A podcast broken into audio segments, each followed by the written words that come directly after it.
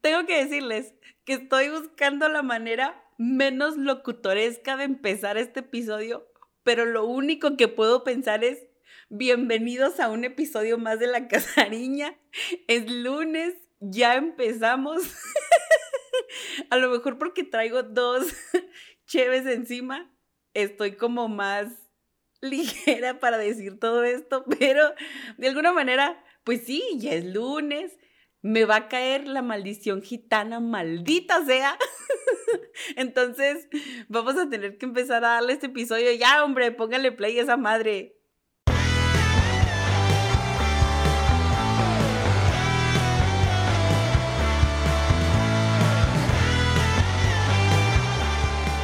Ay, Dios Cristo. Gracias a Dios. Yo no sé por qué me aguanto todas las ganas de tomar el fin de semana.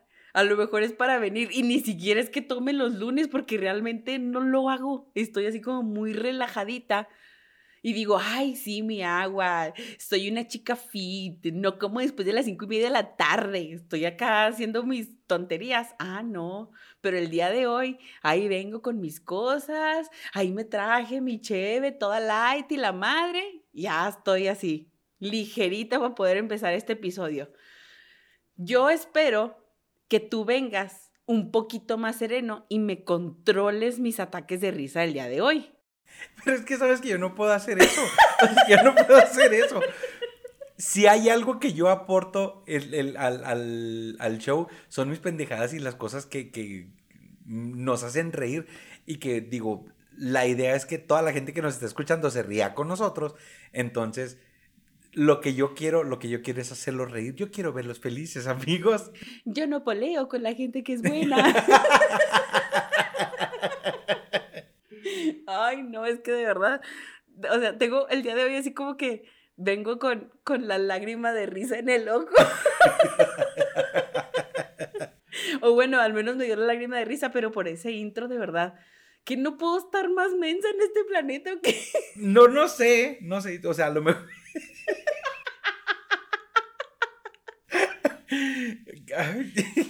es que esa manera de congelarte antes de, de soltarlo tienes, o sea, necesitamos ya empezar a compartir el video de todo esto que nos está pasando, porque es oro puro, es oro puro y de verdad, o sea, se nos ven las lagrimitas en los ojos de todo lo que... Déjame te digo, todavía no podemos compartir el video, vamos a dar pena con las cajas de los micrófonos. No manches. Van a decir esta bola de pobres de qué se trata. Mira, es más, déjame en este momento Voy a sacar, voy a sacar el teléfono y voy así. A ver. Vamos a grabar un qué. Para que vean el nivel de producción que tenemos. Este, este video que estoy grabando ahorita lo vamos a meter a TikTok. Sí, TikTok. Para que se den cuenta el nivel de producción de las cámaras anti-eco que tenemos. para que sepan que aquí pura calidad. Oye, pero bueno, esto es por mientras, obviamente. Sí, de aquí a que la rompemos como cracks. Como claro, por supuesto, porque en cuanto la empecemos a romper como cracks, vamos a empezar a pegar cáscaras de cartón de huevo en la pared para que no se multiplique el ruido. Huevo San Juan, patrocínanos. claro, por supuesto. Déjame te digo esto. Esto lo aprendes. Esto es un nivel colegial. Esto es un nivel universitario de conocimiento, güey. ¿Cómo es que vas a impedir que el ruido se propague con pinches cartones pegados en la pared?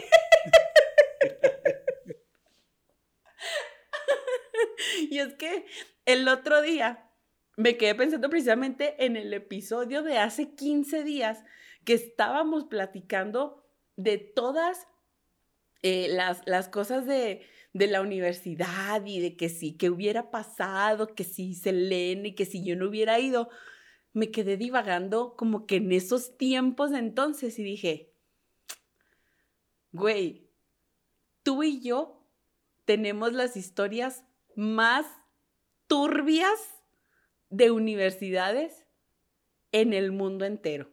Y sobre todo, no, no solo de las, de las historias turbias de universidades, sino del número de universidades en las que estuvimos, porque de verdad, antes, antes de ser estos cracks de la vida, estos ídolos. Ídolos. Ajá, antes de ser estos, estos ídolos que nuestros hijos creen que somos. o sea, cada seis meses acabamos fichar una, una facultad diferente antes de llegar a ser estos imparables profesionales de la vida. Godines imparables. Oye, pero es que lo peor del caso es, yo recuerdo, mi abuelito alguna vez en la vida me dijo, tú eres la nieta mayor y la prima mayor y tienes que poner el ejemplo. Y yo, ay. es que, o sea, neta. Fue mucha presión para mí. Eso te mete un chorro de presión y luego de que, te lo diga alguien como mi abuelito, que, o sea, hay gente que, nos escucha que no lo conoce, pero es, la gente que más respeto te imponía en el, en el mundo. Y que dices tú, o sea, ¿cómo, ¿cómo voy a defraudar a mi abuelito? O sea, imagínate que mi abuelito te dijera, este, tienes que dejar la putería, no sé. y tú, ay, pero sí me gusta. pero tu primo te está viendo. Y luego tú, pues que me siga. no, no es cierto. Claro que no, jamás en la vida, nunca. Yo creo que si hubo alguien en esta vida, aparte de mi papá, a quien escucháramos, fue a mi abuelito. O sea, menos en las decisiones escolares ahí sí, tú y yo dijimos, eh, compa Chuy, con permiso. Tengo un camino diferente trazado para mí. y es que la, el, episodio de hace 15 días que estábamos hablando precisamente de que ahorita estaría en medicina y no sé qué, me llevó a pensar en, en todos estos caminos tan increíblemente diferentes que hemos pasado y me puse a pensar en todas estas experiencias tan... Eh, no, no puedo decir macabras porque no fueron macabras. Puedo decir de aprendizaje, de introspección. Fue muy profundo nuestro reconocimiento personal. Déjame te digo, ahorita que dijiste de introspección, siento que como que es la palabra, así como por ejemplo fueron ahora las, las elecciones en, en Chihuahua y entonces la palabra que usaba mi esposa para todo era proselitismo. Pero o sea... Conca Champions. o sea, de repente era de, de que, este, oye amor, te encargo que saques la basura. Sí, amor. Oye, ¿puedes sacar la basura? Ahí voy oye, es que te estoy pidiendo que saques la basura. Ya voy. Deja por favor el proselitismo y saca la basura. yo, ah, Oye. Ajá. Por favor. Saca la basura, estamos en veda electoral. Entonces, ustedes no están para saberlo y nosotros no estamos para contarlo, pero el güerito presente aquí y una servidora somos los primos mayores de una línea de 16. El más pequeño tiene 16, aún está en la universidad. Este, aún está en la universidad, todavía no sale. El más pequeño no puede tener 16 y estar en la universidad. Perdón, ah, me equivoqué. Mi juego de palabras Güey, llevas, llevas dos cervezas, güey. Pero, pero, el grado es equiparable al de una titanium. Güey. El otro día estábamos diciendo, eso es un grado equiparable. ¿Cuánto tiempo tiene que no estoy tomando de esta forma? En ese aspecto tiene razón, en ese aspecto tiene razón. Te voy a decir, te voy a decir si estoy esa me pega más, neta, neta, de lo que me pega una aborigen. ¿Neta? Te lo juro. Válgame. Entonces, imagínate el ruido que hay en mi cabeza. Así. O sea, las ideas están peleándose unas con otras. Espero que este episodio salga al menos coherente. Ahí te, ahí te va. Primero, no somos 16 primos, somos 14. No, somos 16. Ah, bueno, somos 16 primos. Somos los más grandes Ajá. de 16. Creo que fue lo que quise decir. Ajá. O sea, Y el más chico anda en sus 20. sí, sí, anda en sus 20 y está a punto de salir. No, mentira, está en, en- en- como a que medio Como a medios tramo. chiles. Sí, como a medio tramo. Pero el caso es que tú y yo somos los más grandes de 16 y el más chico, a, a eso me refería, a que el más chico de 16, o sea, de 16 primos que somos, no, Ah, ya, es ya, que ya, no completé la oración, estoy muy estúpida el día de hoy, perdóname. El primo más chico de 16 que somos está en la universidad sin terminar. Entonces, nosotros que se supone que éramos los más grandes y se supone que teníamos que dar el ejemplo, pues digamos que nos revelamos un poco. Ustedes no están para saberlo, nosotros no estamos para contarlo. Resulta que yo tenía un plan maravilloso en esta vida, como les dije en el episodio anterior, de estudiar medicina. Perdónenme ustedes. Ya sabían, es que la risa. ¿Qué clase de Lolita ya la fue eso? Sí, es un Lolita, es un Lolita ya la- Pero ¿sabes qué es? La risa que tengo aquí atorada. Atorada. Son las ganas de reírme en este episodio. Phil Barrera. Perdón, ya se fue. Ya se fue, sí, ya se fue. Ahorita lo paso con otro trago de cheve. Entonces, en... eh, no, no. Mi plan era... Pendeja, casi me ahogo. Dale. Mi, mi plan era, saliendo de la universidad... de- no. This is the remix. Ok. Mi plan era saliendo del bachi, como les platiqué, entrar a medicina. Hice examen, no me quedé. Al siguiente año volví a hacer examen y no me quedé.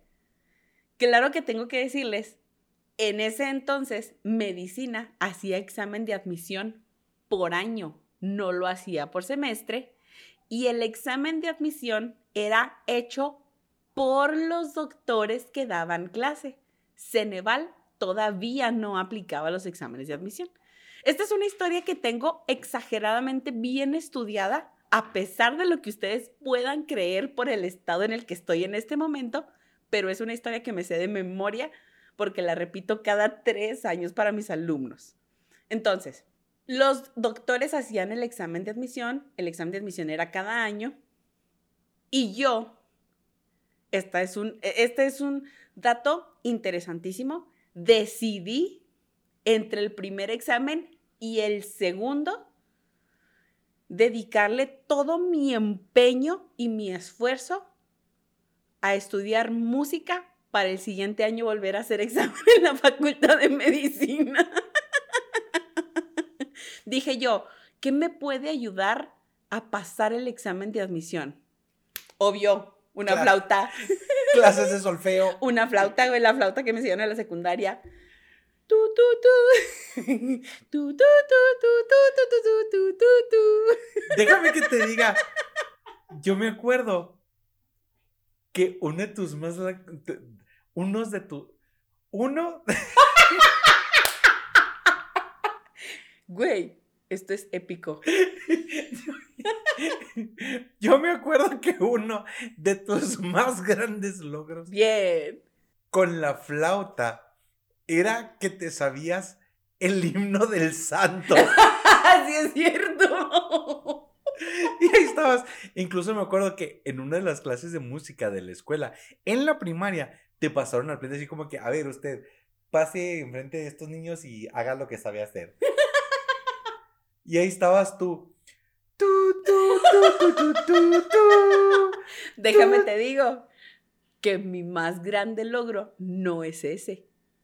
Mi más grande logro fue en la secundaria. Nos dejaron aprendernos la viquina. La viquina. Y solamente Claudia y yo nos aprendimos la viquina y nos pasaron enfrente de toda la escuela a tocarla en la flauta, porque nada más Claudia y yo no la aprendimos. Pero. Claudia Ojo Verde, ¿eh? Aclaro, Claudia Ojo Verde. La verdad, la verdad, quisiera yo saber si la tocaron bien, bien, o sea, si la ejecución fue correcta. Totalmente, güey, porque éramos las únicas dos que no la sabíamos. O si fue como tipo la canción del Titanic en la flauta.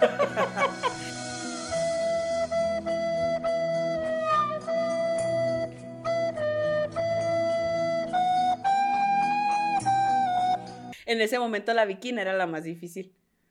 Ok. o sea, era como que, y nos daban las notas y luego, no, sí, yo me aprendí la canción, Claudia se aprendió la canción y luego, ¡Ah! son las dos únicas que se la saben. Pásele a tocar la flauta enfrente de toda la escuela. Pues ahí estábamos. Entonces, es, quiero que sepan que sí es una habilidad muy, muy necesaria para la vida. Toquen la flauta, por favor. Entonces, yo dije, voy a estudiar música para poder entrar a medicina, hago examen al siguiente año, o oh, sorpresa, la música no me fue suficiente para entrar a medicina, no lo fue.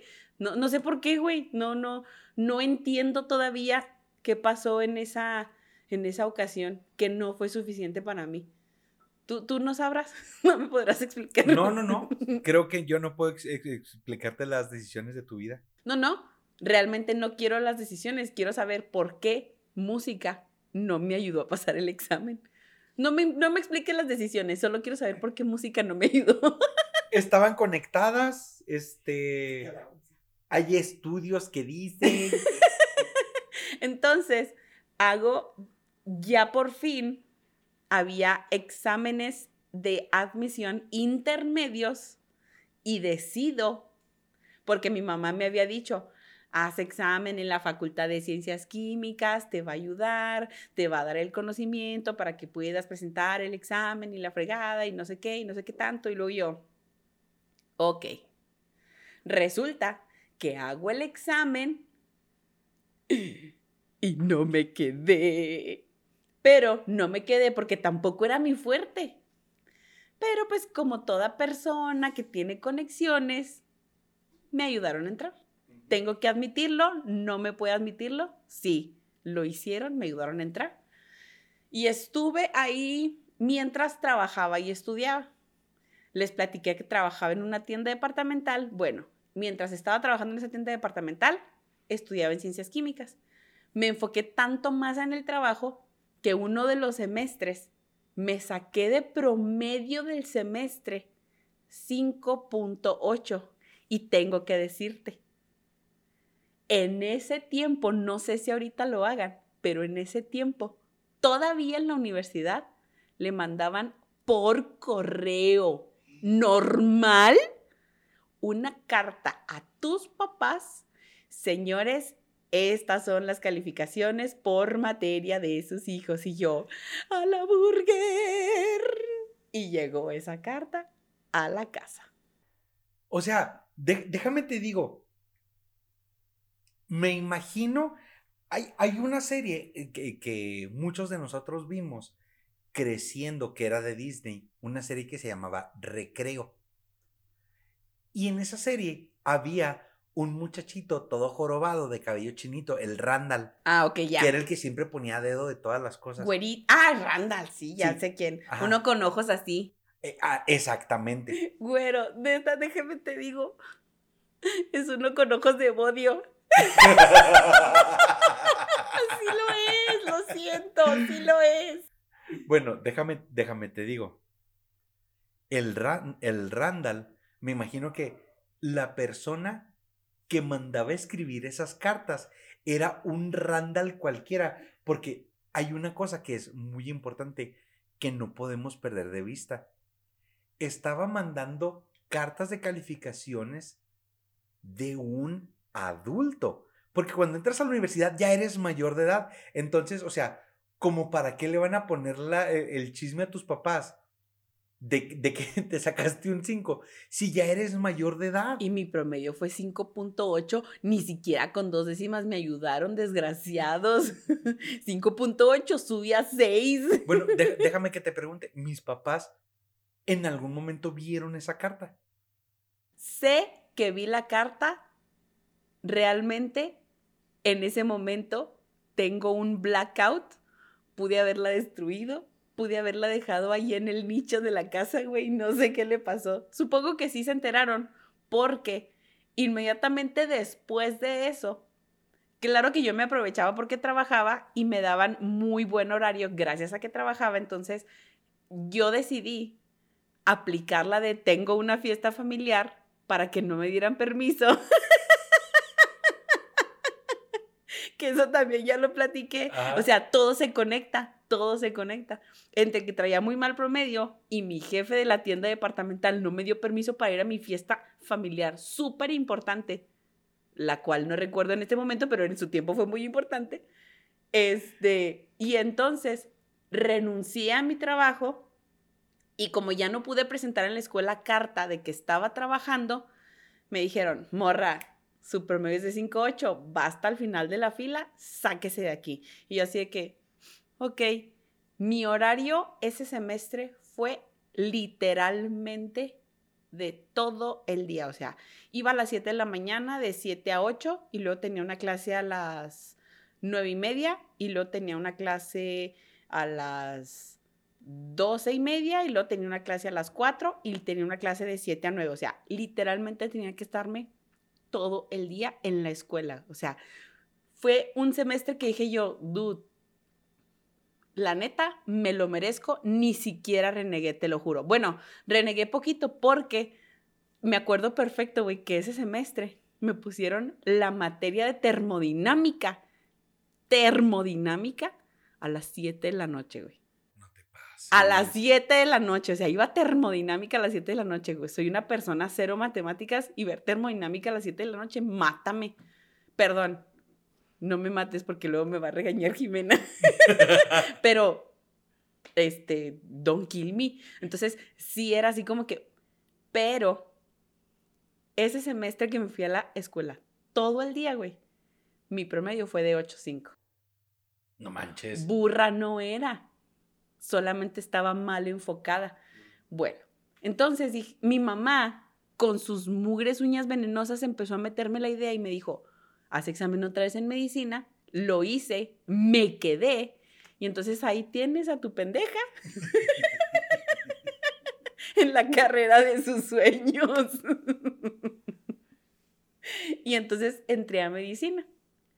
Pero, pero, antes de que yo siga contando mi historia, no sé si sea conveniente seguir, porque veo que tienes así como que una mirada medio, medio pinga. Medio medieval. Medio que te estás conectando con algún recuerdo. Es que, ¿sabes qué? Muchas de las cosas que, que platicas, o sea, conectan conmigo. Eso es algo que tú y yo tenemos. Güey, ¿será acaso que somos hermanos?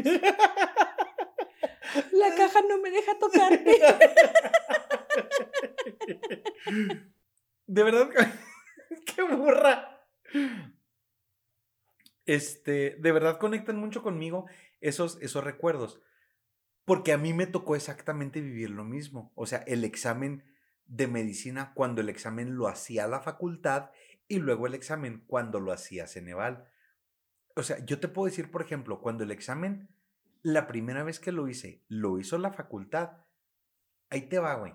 Sentado yo, y, esto es algo que no sé si todavía suceda, pero cuando yo, yo hice el examen, esto era muy, muy, muy conocido. Te sentabas a hacer el examen y en lo que estabas contestando, pasaban los, los maestros o los doctores que estaban cuidando el examen, pasaban a darte dulces. ¿No te tocó a ti? Creo que sí. Creo que sí. Y el propósito de todo esto es, es, es activarte la ardilla, que no se te baje el azúcar, así como que, que te mantengas despierto y ágil en, tus pensamientos. Pero yo me acuerdo, por ejemplo, un planteamiento que decía, este, eh, a una persona eh, le hacen una cortada en la aorta y, y, la persona tiene taquicardia, entonces está dando tantos bombazos y tiene la presión en tanto, tanto, entonces calcula la fuerza y, y tú, o sea, ¿de qué me estás hablando? Güey, yo en mi mente tengo una pregunta muy parecida, pero una persona tiene el brazo doblado en un ángulo de 45 grados cargando un objeto que pesa 90 kilos y lo yo, calcula la fuerza, lo yo, what the fuck? O sea, ese era el tipo de examen que ponía la facultad. Y, y, de hecho, eh, quiero, quiero hacer mención porque tú y yo tenemos amigos en, en nuestro eh, rango de edad que conectan mucho con, es, con este examen tenía mucho el examen la fama que los primeros que entraban eran los hijos de los doctores. Totalmente. Y luego ya llega Ceneval y es como que, a ver, vamos a poner el terreno planito para todos. Pero bueno, ahí te va. Listo para, para hacer el examen. Y digo listo entre comillas porque de verdad, o sea, yo iba paniqueado totalmente. Y luego... No estudié nada. En eso me suena el teléfono. Me llega un mensaje un mensaje de mi papá. Yo nervioso hasta mi madre. Y luego de repente me llegó un mensaje de mi papá. Así como cuando a ti mi abuelito te dijo, eres la mayor, tienes que poner el ejemplo. No. Estoy yo sentado, me llegó un mensaje de mi papá y el mensaje dice, que no se diga nada de un Cázares. ¡Oh! Y ¡Güey! ¡No manches! Dije yo, vato, o sea, Pressure all the way. La presión, yo, ok, o sea, si no saco el primer lugar en este examen, o sea, ya... Valgo madre. Agarro mis maletas y me voy, o sea, machín, machín, me, me metí un chorro de presión. Güey, yo no sabía esto. Literal, eso me... Sí, o sea, machín, machín, machín. Obviamente no pasé. Entras en Neval, aplica el examen y oh sorpresa que cuando aplica el examen Ceneval quedó en, un súper lugarazo. Güey, ¿será porque acaso eres, has sido un genio toda tu vida? Y solo no lo sabía. Solo no lo sabía. Pero ya después te digo, entra, entra el examen de Ceneval. Por fin puedo entrar yo a medicina y entonces, y entonces empieza como que mi vida de, sí, yo también voy a lograr mi sueño. Güey, aquí lo interesante es ¿cómo es que los dos teníamos el mismo sueño? Yo de verdad te puedo decir, desde el bachilleres dije, oh sí, medicina.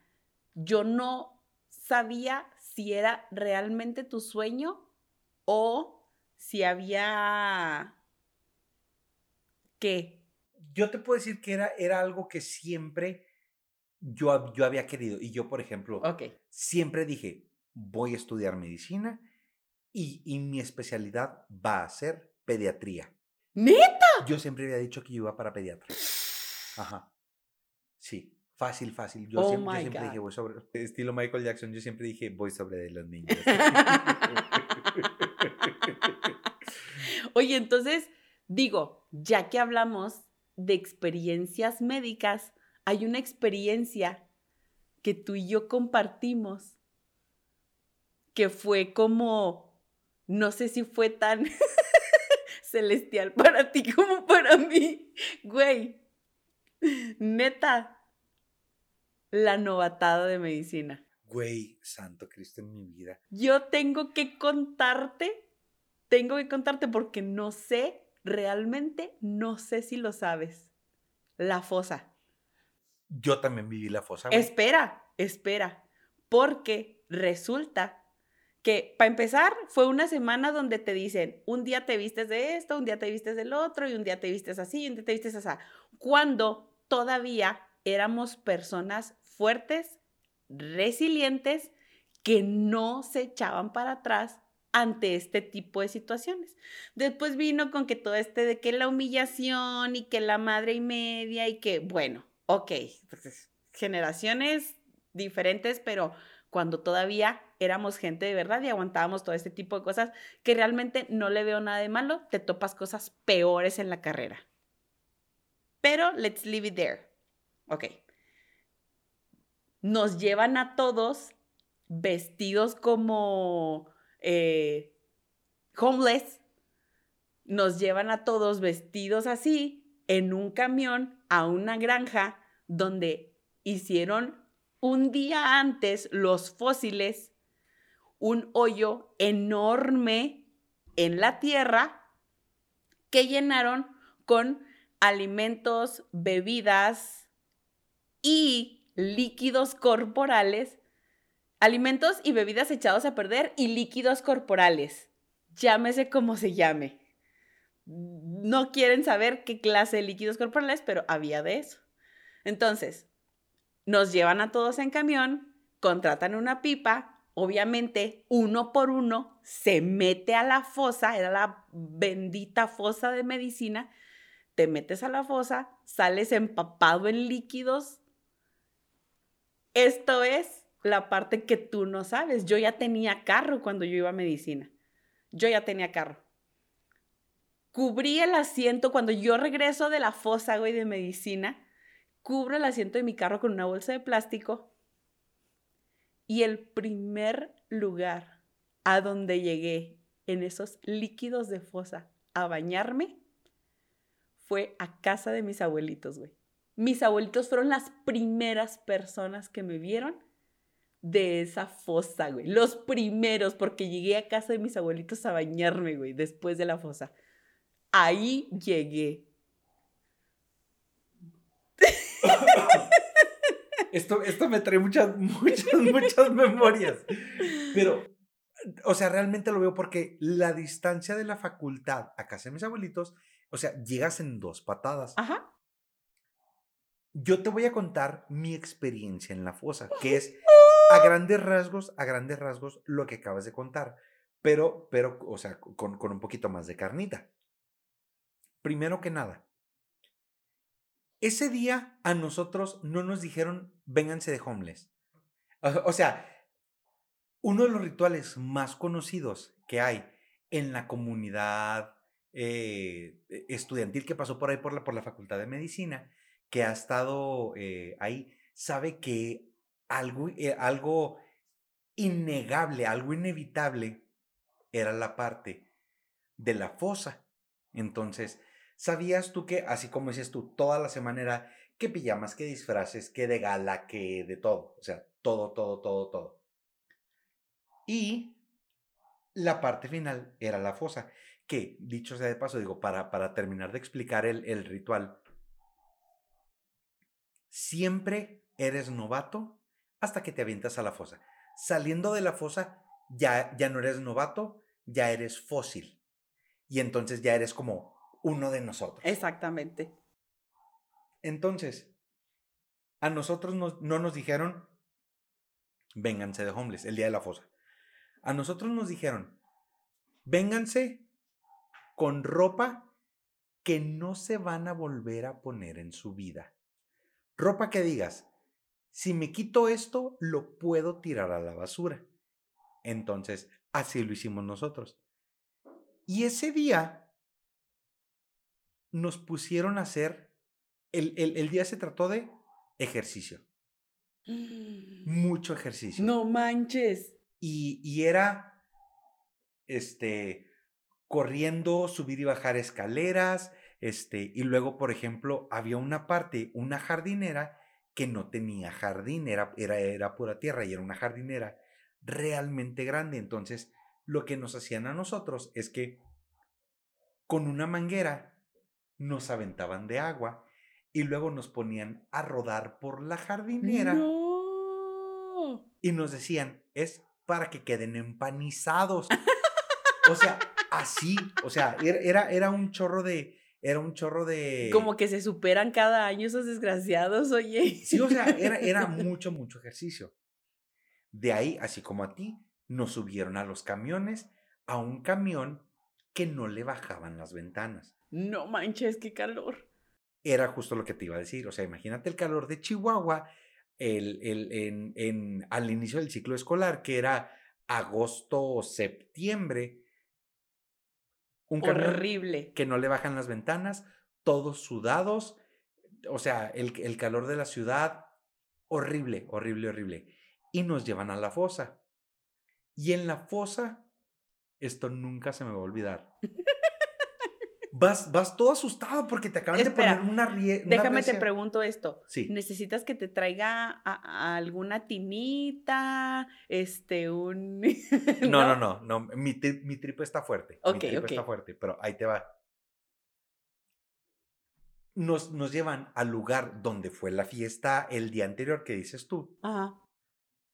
Y entonces nos dicen, necesitamos a 10 novatos. Y todo mundo dice, güey, no. O sea, ¿Nomás pidieron a 10? Ajá. Güey, a nosotros nos aventaron, nos formaron en una fila a todos. no, cámara, cámara, ok, cámara, ok, cámara. ok, ok, ok, ok. necesitamos a 10 novatos. Y nadie decía, y nadie decía, y nadie decía. Bueno, y empezaron. Dedocracia. A ver tú, a ver tú. Y yo dije, yo mero, véngase. Ay. Y a nosotros 10 que nos agarraron, a, a- a esos 10, 10 fósiles, no, perdón, 10 novatos, nos agarran y nos meten a la granja. A los demás los dejaron afuera y nos dicen, ustedes 10 no saben la suerte que acaban de tener. No. Y nosotros, ¿por qué? Porque a ustedes les va a tocar limpiar toda la pinche granja.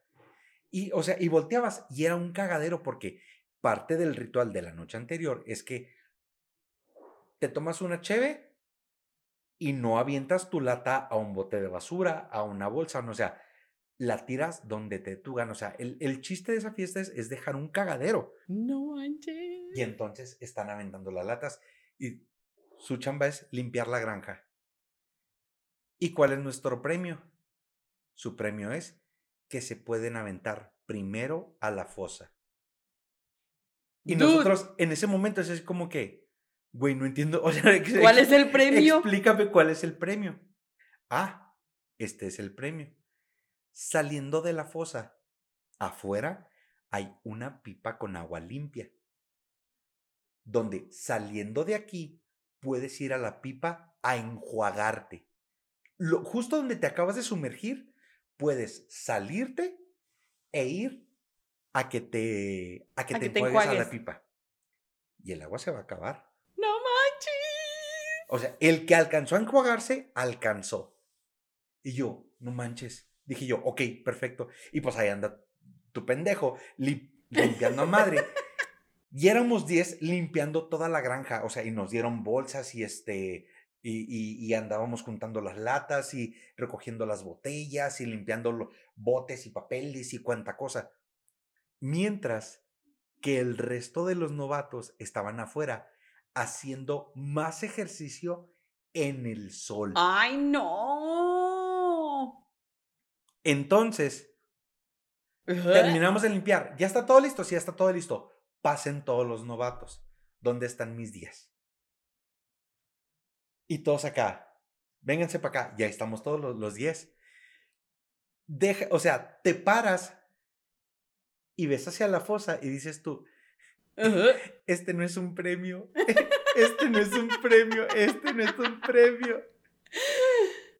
Y te avientas a la fosa. Y yo me acuerdo perfecto que a todos los, o sea, con el simple hecho de brincar y salir, era como, sí, lo lograste, bienvenido, amigo, ya eres fósil. Ay, güey, no manches. te puedo decir que es una sensación, un olor y un sabor que, que no, ¿Se no te pierdo. en- queda? En mi memoria lo tengo así, inamovible. Entonces, dije yo, estoy a punto de pertenecer a este grupo, pero neta, por lo que me van a hacer, quiero por favor pertenecer más que nadie en este mundo. Entonces, cuando me tocó a mí, agarré vuelito, pegué el brinco y en mi brinco grité, ¡Te amo, fósil! Entonces, caigo en el agua Y cuando salgo, todo el mundo, ¡Sí! Nos tenían una escalerita ahí. Déjame decirte, no sé si en, si en tu, en tu año pasó. Cuando yo estuve ahí, adentro de la, de la fosa había un conejo muerto. Te voy a decir, no me puse a buscar qué había. Sé que Ah. había comida descompuesta y eso porque mucho lo escuché, mucho lo dijeron, mucho, muchas cosas, pero sé que había comida y, y líquidos en descomposición, más aparte, como te dije, líquidos biológicos. O sea, fue el baño de los fósiles el día anterior. Sí, o sea, y era por si tenías que hacer pipí o por si habías pisteado mucho y necesitabas sacar algo. Exacto. Ajá. Entonces salimos nosotros a madre de ahí de lo de la, de lo de la fosa y salimos y justamente afuera había la pipa que nos habían Ajá. prometido. Entonces sales y el señor, pues no es de que ábrale tantito, guarde el agua. O sea, llega el señor y empieza a llegar la gente y el señor le abre y la raza se empieza a enjuagar. Y el que llegó, llegó y el que alcanzó, alcanzó y el que no, ni modo. Ajá. Ay, no. Hasta eso debo de reconocer que había fósiles que eran acá muy chidos. Nos veían a nosotros novatos todos acá enclenques y temerosos. Que nos decían, por ejemplo, a las morras les decían, deja de rasurarte, de depilarte tres días antes, cuatro días antes. ¿Por qué? Porque si te, si te depilas, se te abren los poros Ajá. vas a agarrar el El aroma, olor, vas a sí. agarrar el olor y entonces cada vez que empieces a sudar, cada vez que empieces a, a este, a que, que tus poros se dilaten, el olor va a volver a salir. Entonces era horrible. Ajá. Hubo gente que como que le quiso hacer el vivillo y agarraba, antes de aventarse, se untó de vaselina Ah, no todo el cuerpo. que por un lado les sirvió porque les protegió la piel, pero por otro lado se pusieron la quemada con el sol de su vida porque la vaselina es petróleo, es, es- es aceite. Entonces, imagínate eso, en el sol, la, Ay, no. la quemada de tu vida. O sea, Pero déjame te digo que también había quienes no se, no se metían al 100% y luego meten la cabeza y lo acá que, ay, no. O sea, sí había quienes, cuando te veían acá demasiado, demasiado rajón, sí te decían, eh, zambúllete y lo acá que. Pero digo, ¿are you in or are you out? y, y esa es la cuestión, o sea, realmente uno lo hacía porque uno quería pertenecer. No lo hacías porque, no lo hacías porque, este, el, ay, no, este, es que si no me van a hacer bullying para siempre. No, o sea, yo, yo lo quiero hacer porque yo quiero ser uno de ellos. ¿no? Y realmente, una vez que pasaba esa semana, ya no había nada. Nada, o sea, esos monos se olvidaban de ti. Durante la semana eras la comidilla. Pasando esa semana eras nadie otra vez. O sea, a lo mejor sí pudieras haber, sí pudiste haber sido un novato este, memorable por lo que hiciste, porque te agarraron, por lo que tú quieras, por lo que tú quieras. Pero ya no eras importante, o sea, eras uno más y ya no te hacía nada. Dicen las malas lenguas, al menos cuando yo estaba, dicen las malas lenguas, que quienes no iban a la fosa se ganaban el odio de los fósiles el resto de su vida. O sea, era algo así como de rajón maldito. Exactamente, o sea, eras novato y no forever. es chismoso. No, no, no, o sea, eras novato forever. Y era, es, al año siguiente, vuelves a de gala, vuelves a pijama, vuelves a disfraces, vuelves a la fosa, Hasta que lo hagas. hasta que lo hagas. Y a esos monos no se les olvida nada, dude. Nada. Nada, nada.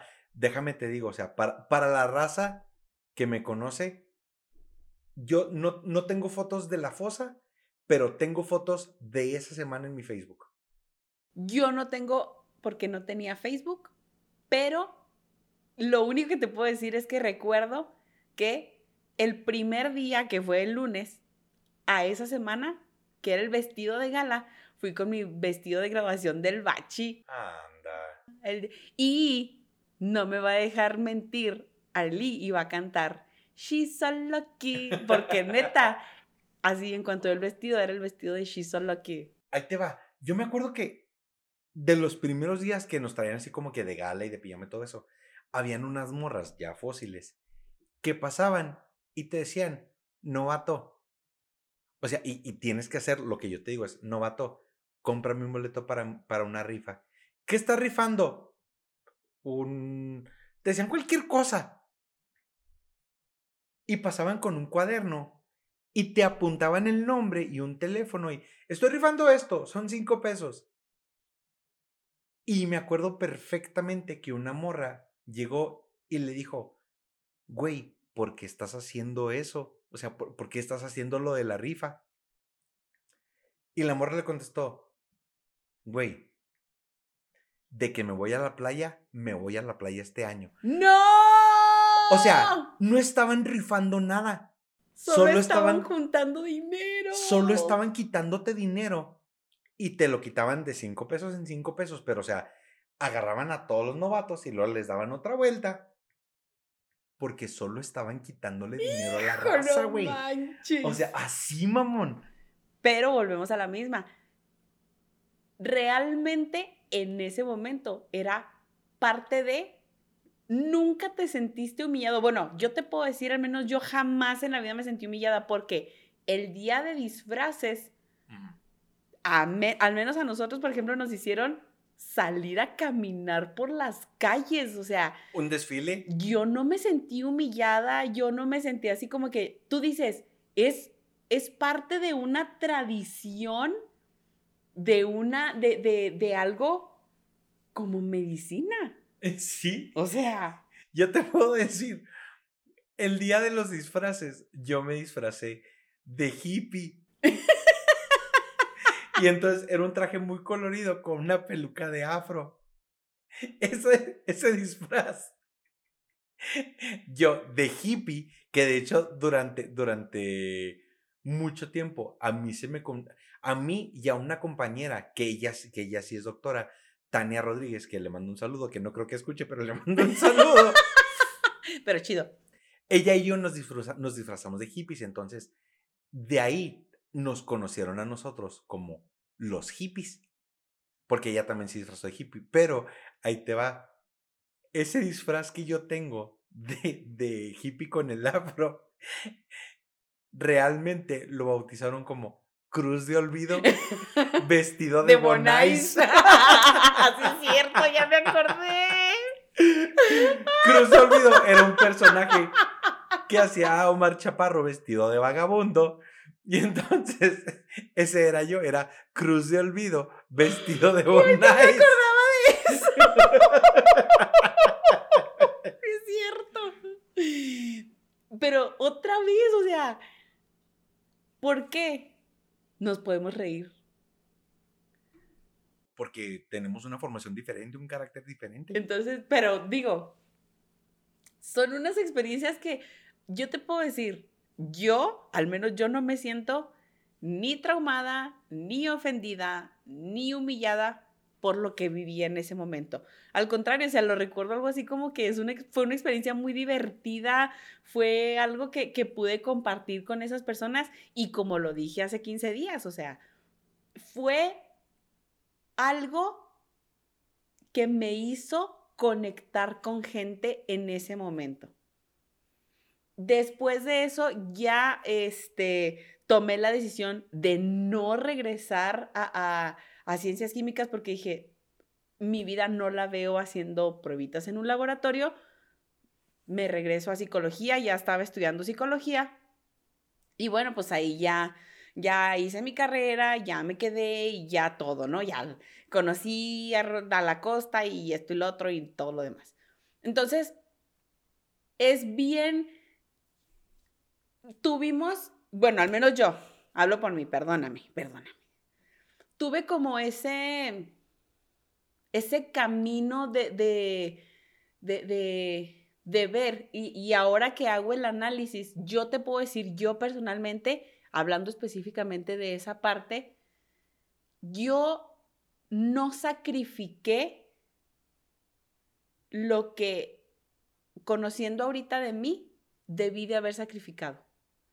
Yo no sacrifiqué fiestas familiares, sobre todo. Yo no sacrifiqué noches de sueño porque para mí leer de noche es lo peor que me puede pasar en la vida, salvo que sea algo muy atrayente, o sea, que, que, me, que me dé así de, tengo que seguir leyendo. Tipo 50 sombras. Tipo 50 sombras. o Harry Potter, te voy a decir. Las únicas dos novelas en esta vida en saga que me han hecho quedarme leer hasta tarde son Las 50 sombras y Harry Potter. Las 50 sombras de Harry Potter. Por supuesto. Donde Hermione agarró su vara. no, Hermione no. Espérate, Hermione agarró su vara, la apuntó a la vara de Ron y le ah. dijo Wingardium Leviosa. Entonces, pero no, no me quedaba realmente leyendo hasta tarde. No era algo que yo dijera, ¿cuál es el músculo que me conecta el codo con el hombro? Porque no lo sé. O sea, no, no era algo que me... Entonces, cuando te das, a lo mejor después de muchos años, si tú quieres, cuando te das cuenta de ese tipo de cosas, dices, de verdad, de verdad, no era lo mío. Y luego, tengo que decirlo, te lo voy a confesar, güey, no estaba tan comprometida con la causa. ¿Con la carrera? Sí. Tenía mis clases a las 7 de la mañana. Güey, es una confesión muy, muy, muy canija. Ya andaba con el dueño del Laminator. Y entonces agarraba mi carro ya traía, ya, ok, ya traías tú tu carro. Ya traía yo mi carro, ya andaba con el dueño del Laminator. Agarraba mi carro y decía, ahí vengo, voy a la escuela. Llegaba,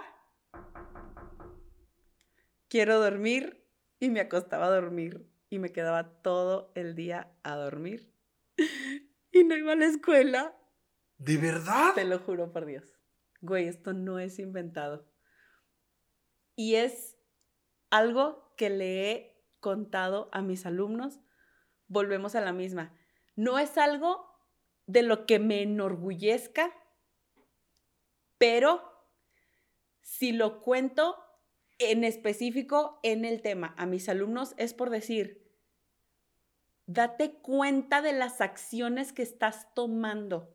Una persona realmente comprometida no hace ese tipo de cosas. Totalmente, totalmente. Ahorita me da, por el, por, por el ritmo que lleva, claro que dices tú, what the fuck, y te da risa y lo que tú quieras, y se ríen mucho. Introspectivamente, análisis, lo que tú quieras, dices, la cagaste y la cagaste gacho.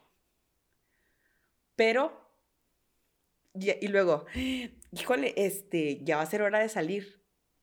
Llegaba a la casa y, ¿cómo te fue en la escuela? Bien.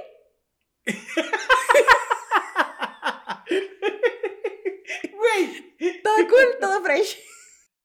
Y luego manda las calificaciones. Es que el doctor ya la trae contra mí. no, mamá, nadie pasó, hubieras visto. Mira, sí hubo muchas cosas, te lo juro que sí le metí ganas a muchas cosas, pero cuando yo le platico esta historia a mis alumnos, yo sí les digo, realmente, si yo lo hubiera querido, si yo lo hubiera deseado tanto, no hubiera hecho todas esas cosas. Tiempo después, haciendo el análisis, cuando te das cuenta que no estabas dispuesto a sacrificar ni fiestas, ni horas de sueño por estudiar, es que dices, Sí, lo pudiste haber deseado mucho, pero no era lo tuyo. Cuando es lo tuyo, te quedas y estás y lo logras y eres exitoso. Yo te puedo decir que ahorita, en lo que estudié, soy buena, pero de verdad, de verdad, eh, sí me gusta, sí me sigue gustando.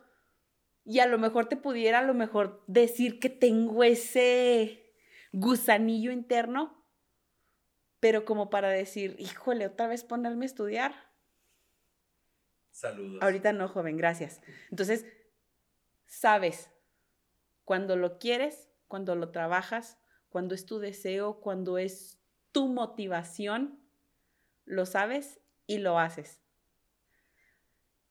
De verdad pido perdón, pero aunque sí haya sido mi sueño, definitivamente para mi personalidad y para mi actitud en ese entonces no era para mí.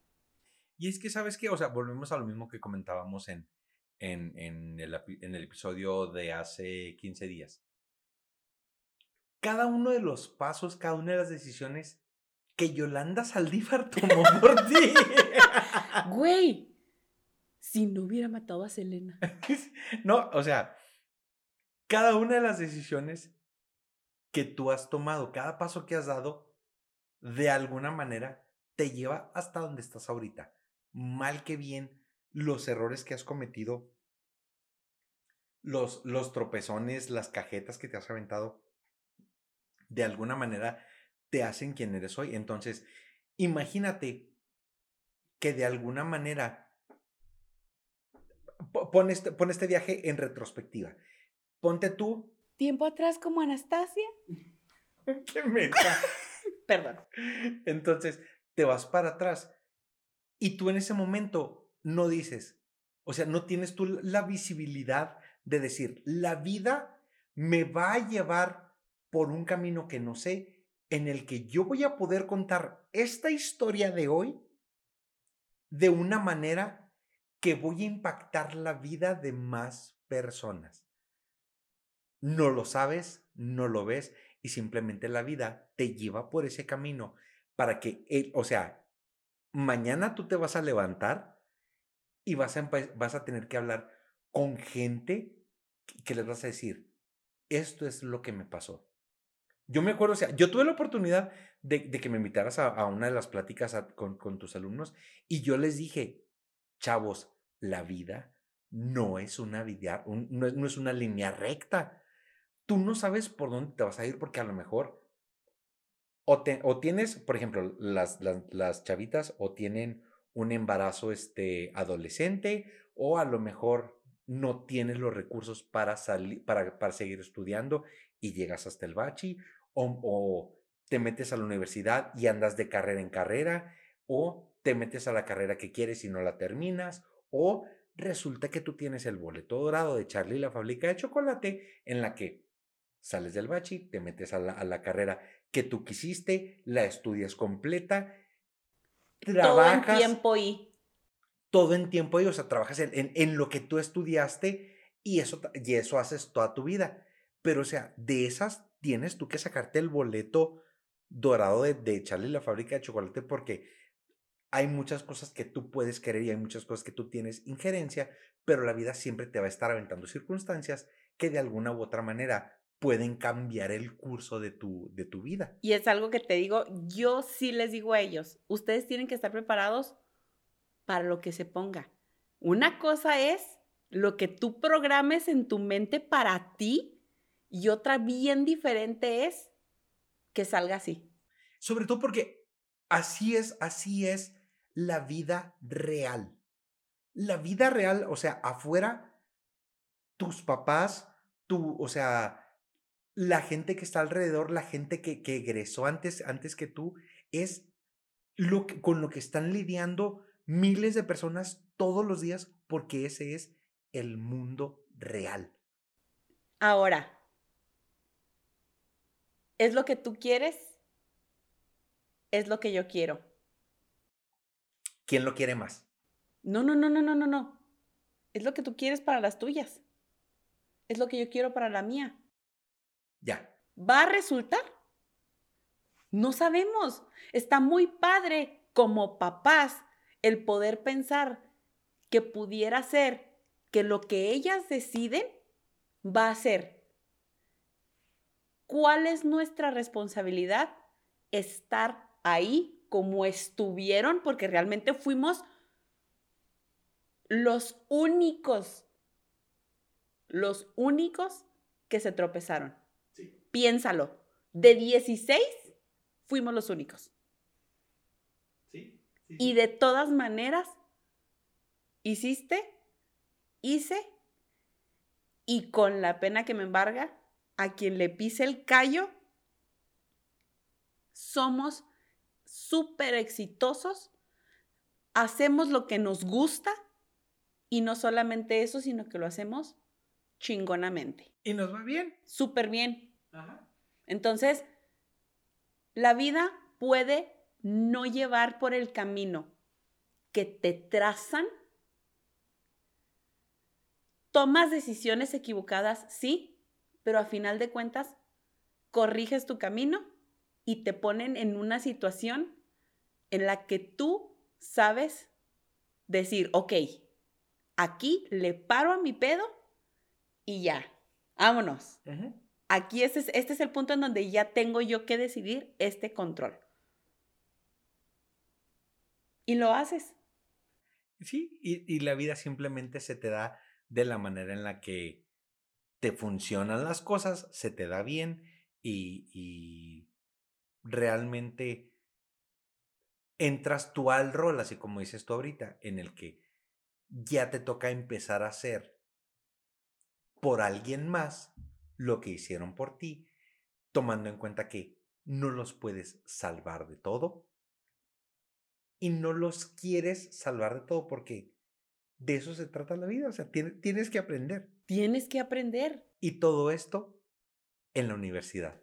Dude, neta, fue lo mejor que nos pudo haber pasado el día de hoy. Sí, sí, sí, sí, sí. fue lo mejor, o sea, yo estoy así de que tengo así como que en mi pecho, en mi ser, todo este, dijo el otro día, el muy, este, el muy generoso de, de léxico Atolini dijo, tengo toda esta verborrea queriendo explotar de mi ser. Pero creo yo que es una historia que nos deja así como que un it's enough. No sé si tú quieras, tengas otra experiencia así como universitaria. ¿Qué digo? Creo yo que sí tenemos, no sé si como para una parte 2 o como para dar un mini? El... Realmente yo pudiera, yo eh, tengo una, pero es, pero es muy mini. Este... Estando, estando en la facultad de medicina, eh, una de las cosas, y, y esto neta me da un chorro de vergüenza. Ahí te va. Me da mucha, mucha vergüenza. Discúlpame, discúlpame pero yo me acabo de quemar a nivel internacional con todo. Y neta, tengo que pedir disculpas hasta Colombia, porque me echaron las flores. Ahora tengo que pedir perdón. pero no, ni madre, si me quemo yo, te quemas tú. Ahí te va. Una de las novatadas más famosas, aparte de la de medicina, aquí en Chihuahua, es la novatada de Conta. Ah, por Dios.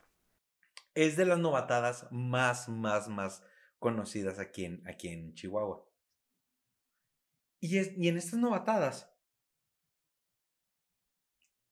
son muy conocidas por ser pedas muy, muy, muy legendarias.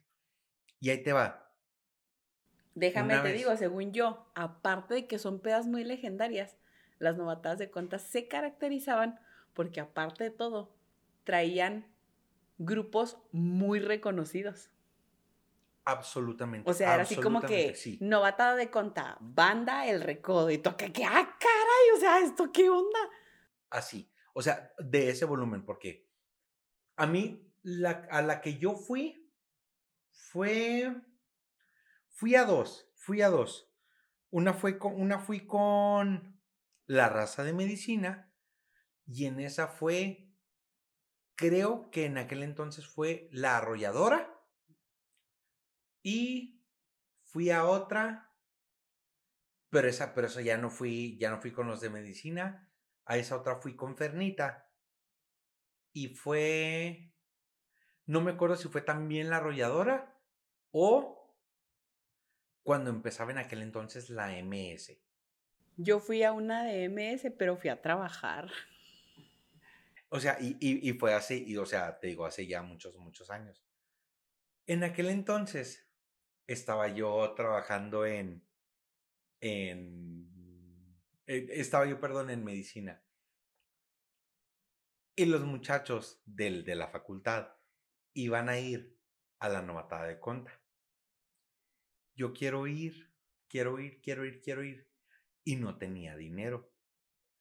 Y no tenía yo, en aquel entonces, por otras circunstancias, yo no tenía cara de decirle a mis papás, denme por favor 60 pesos. Güey, es un chingo de dinero. Güey, no sabes ni para dónde voy. Denme 60 pesos para el boleto. Para el boleto, o sea, porque aparte entras y ahí adentro te, te compras lo que vas a tomar. Ajá. Denme 60 pesos para el boleto. O sea, yo no, yo no podía hacer eso. En aquel entonces yo tenía una novia y le dije, novia, no te estoy pidiendo que tengas 120 pesos para que vayamos tú y yo a la novatada de conta. Te estoy pidiendo que tengas 60 pesos para que me los des a mí para yo poder ir a la novatada de conta con mis amigos de la facultad. ¡No! Y la novia que yo tenía en ese momento me dijo, no tengo 60 pesos. Y yo dije, pregúntale a tu hermanita. que en aquel entonces ella yo creo tendría como 12, tal vez 13 años. ¡No! Dile, pregúntale a ver si tienes 60 pesos, que te los preste para que me los des. para yo ir a la novatada de conta.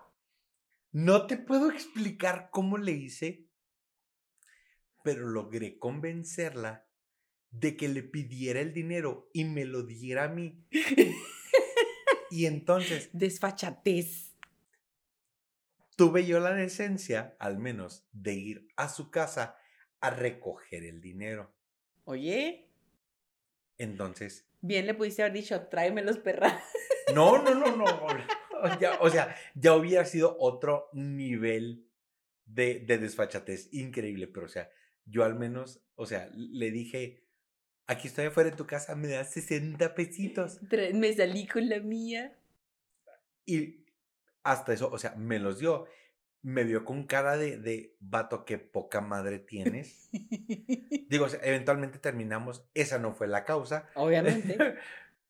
Pero, o sea, si ella fue, y, o sea, y le dijo así como que, oye, este, me prestas 60 pesos. Y la hermanita, ¿para qué? Este, ¿cómo, cómo te explico? es que sabes. sí, o sea, y le dio el dinero. Y ya después de que le dio el dinero, me lo dio a mí. Y ya yo pude ir a la novatada. Con tus amigos. Exactamente, o sea, no piste nada esa noche porque no traía dinero, pero me la pasé muy suave, muy, muy, muy, muy suave. Al menos cantaste muy chido. Con la arrolladora. Arrulladora. Neta, neta. Nunca imaginé la sucesión de eventos que se iban a desatar el día de hoy. Jamás lo vi. O sea, fue como confesiones y, y compartir experiencias. Qué increíble. Pero muchas cosas que tenemos en común que no sabíamos, o, o bueno, que sí sabíamos, pero no sabíamos a, a qué nivel. Ajá, sí, sí, sí, sí. Déjame te digo esto. Quiero aprovechar estos últimos minutos porque hay personas que, que me tienen así como, eh, ¿yo qué? Ajá. ¿Y yo qué? Entonces, tengo que decirlo porque si no, perdemos fans. Nunca. Nuestros fans nos reclaman. Entonces, tengo que decirle gracias a David, gracias tengo que decirlo, a mi alumno más favorito en este mundo que aparte hace los boneless más deliciosos del planeta. Y que es fan muy fiel. Muy fiel, porque aparte de todo, mientras escucha el episodio, me dice, eh, ¿por qué esto y esto y esto? O sea, me manda mensajes y me dice, ¿qué está pasando aquí? ¿Qué está pasando acá? Y yo también hice esto y yo también hice... O sea, me platica durante el... Mientras él escucha el episodio, me manda sus notas. Y, obviamente, tenemos una fan que así, oye, ¿por qué no subió el episodio? Oye, ¿por qué no subió el episodio? La Rosaria también cada lunes está así de que, mándame el link, quiero escuchar. Y también así mientras lo escucha, hoy de hecho me dijo así de que, oye, tu hermano tiene toda la razón en esta parte, así. Fieles, fieles fans. Y tenemos una mini fan que dice que somos los chicos de la risa. Dice, es una mini fan que es mi tocaya de cumpleaños y es hija de este de Arely. Ah, ok. Entonces, Arely dice que ella dice que somos los chicos de la risa. Sí somos. Entonces, quiero decir fans así, top, que están cada semana, cada semana, dándonos súper retro de esta semana esto, esta semana lo otro, esta semana aquí, esta semana ya. Neta, gracias a ustedes vamos sacando y vamos sacando y vamos mejorando y vamos haciendo un montonal. Mil gracias compártanos, síganos dando miles de corazones.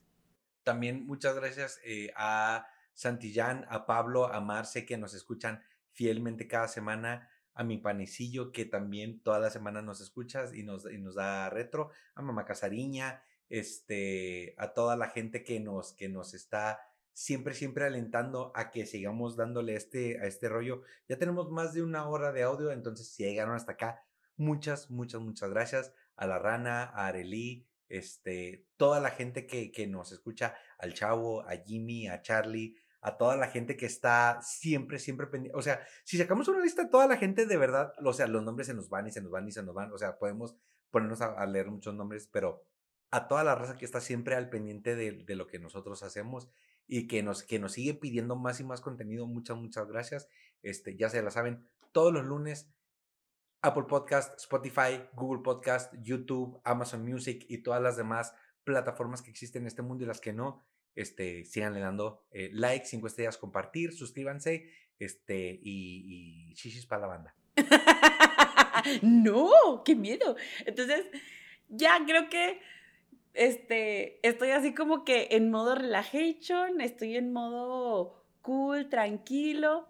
Eh, me divertí. Creo que yo no me había sentido tan divertida en un episodio como me sentí el día de hoy. Digo, como que estuvimos compartiendo muy buena experiencia y aparte creo que me puse previo a me puse así como que muy en el ambiente de la relajación. Hubo muy buen precopeo. Muy buen precopeo. Este, yo espero que para el siguiente episodio también tengamos este mismo precopeo. Vamos a seguir teniéndoles más sorpresas. Por favor, no dejen de estar al pendiente. Síganos en nuestra página de Facebook, sigan nuestros TikTok, sigan este en el Twitter no hemos compartido así mucha frase, pero compartimos las publicaciones, compartimos en Instagram también hay fotos. Por favor, denos todo el amor, síganos compartiendo. Los queremos muchísimo. Gracias por seguirnos apoyando pero se me hace que voy a ir por otra cheve para poder seguir en esta mini relajación de lunes y poder mantener la maldición gitana hasta el lunes de la próxima semana. Y esto es todo por hoy.